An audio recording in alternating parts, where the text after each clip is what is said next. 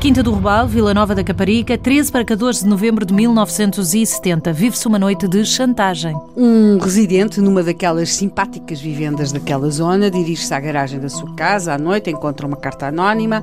Nessa carta anónima são-lhe exigidos 200 contos e é feita uma ameaça. Caso ele não pague essa quantia e, sobretudo, caso ele avise as autoridades, ele morrerá.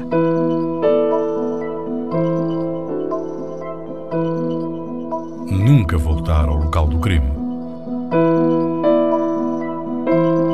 O destinatário desta carta era um professor, um professor do Colégio Militar.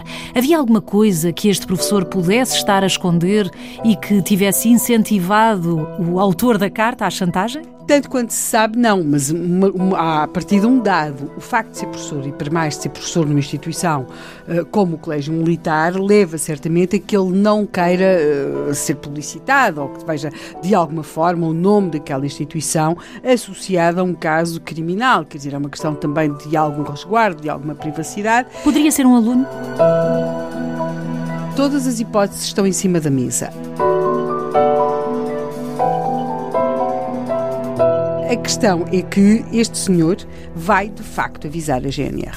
Vai avisar a GNR e note-se que havia uma ameaça na carta. Caso ele o fizesse, ele seria morto. Fosse como fosse, ou talvez até porque trabalhava numa instituição militar, ele terá achado que era melhor contactar as autoridades. E, não se deixou intimidar. Não se deixou intimidar, não dá os 200 contos, mas a, a GNR vai montar uma operação de vigilância em toda aquela zona e, sobretudo, na zona que estava, tinha sido determinada para se fazer a entrega do tal montante.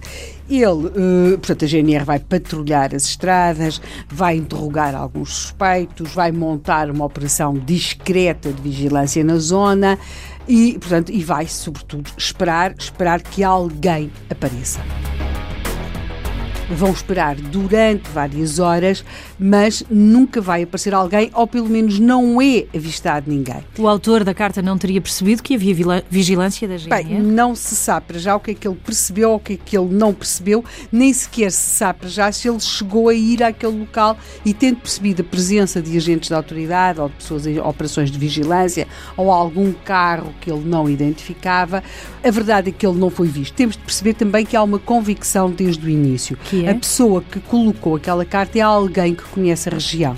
Porquê? Para já porque conhece a pessoa a quem foi fazer uh, aquela exigência, ou se quisermos... Não teria feito a outras pessoas de casas ali ao lado?